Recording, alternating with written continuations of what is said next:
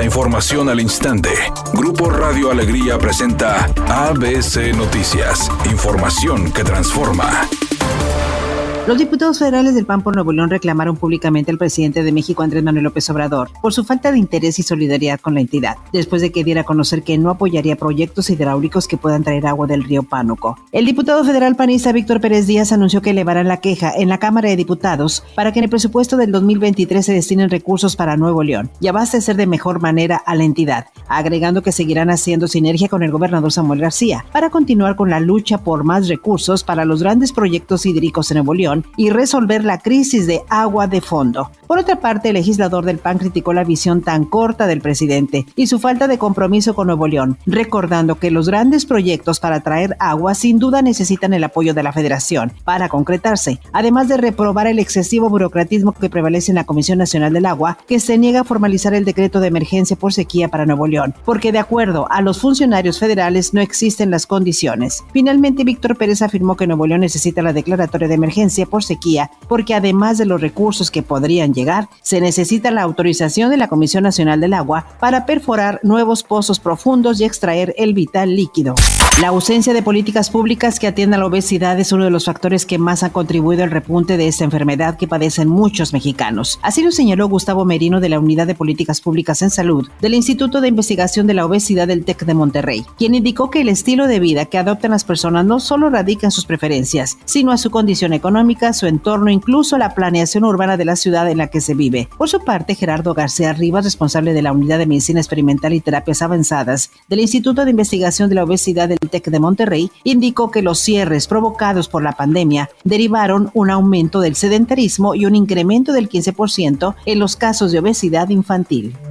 El diario oficial de la Federación publicó el decreto presidencial que otorga estímulos fiscales a la cuota del IEPS que se aplica a las gasolinas y el diésel. Y esto es con el propósito de que no se afecte la economía de los consumidores. Al respecto, la Secretaría de Hacienda dijo que el decreto tendrá vigencia mientras los precios de los combustibles se mantengan presionados al alza. Añadió el compromiso del gobierno federal es que los precios de las gasolinas no aumenten más allá de lo que suba la inflación.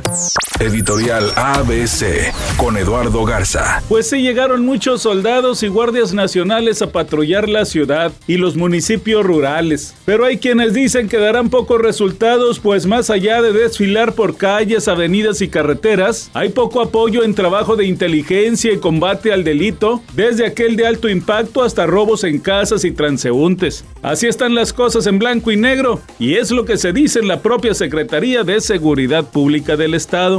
ABC Deportes informa, se abrió la línea de las apuestas para la pelea del Canelo contra Vivol y es favorito marcado de manera contundente el Canelo Álvarez. Así que a pesar de que el ruso esté invicto y que mucha gente piensa que puede dar la gran sorpresa, el Canelo es claramente favorito en la línea de las apuestas. Le recuerdo, esta pelea será el próximo 7 de mayo, donde el Canelo busca mantener esa historia exitosa que lleva hasta el momento. El éxito del cantante Bad Bunny continúa. Esta vez recibió 10 nominaciones para la entrega de los Latin Music Awards que se van a llevar a cabo el próximo mes de abril. Él figura en las primeras categorías y dijo sentirse contento con el resultado, aunque también se quejó de que tuvo producciones que no fueron tomadas en cuenta. Es una tarde con cielo parcialmente nublado. Se espera una temperatura mínima que oscilará en los 18 grados. Para mañana sábado se pronostica un día con escasa nubosidad. Una temperatura máxima de 30 grados, una mínima de 16. La actual en el centro de Monterrey, 26 grados. ABC Noticias. Información que transforma.